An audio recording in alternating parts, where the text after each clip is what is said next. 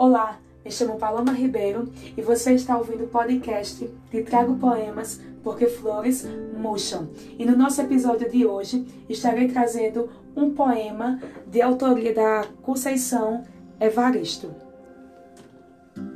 que diz assim: Da calma e do silêncio. Quando eu morder a palavra, por favor, não me apressem.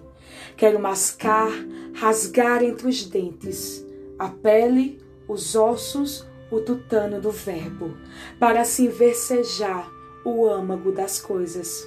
Quando meu olhar se perder do nada, por favor, não me despertem.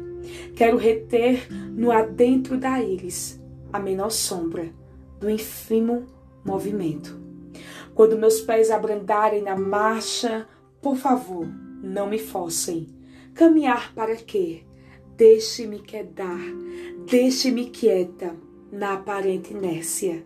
Nem todo viajante anda estradas, há mundos submersos que só o silêncio da poesia penetra. É isso aí, pessoal, e até o próximo episódio. Beijos, valeu!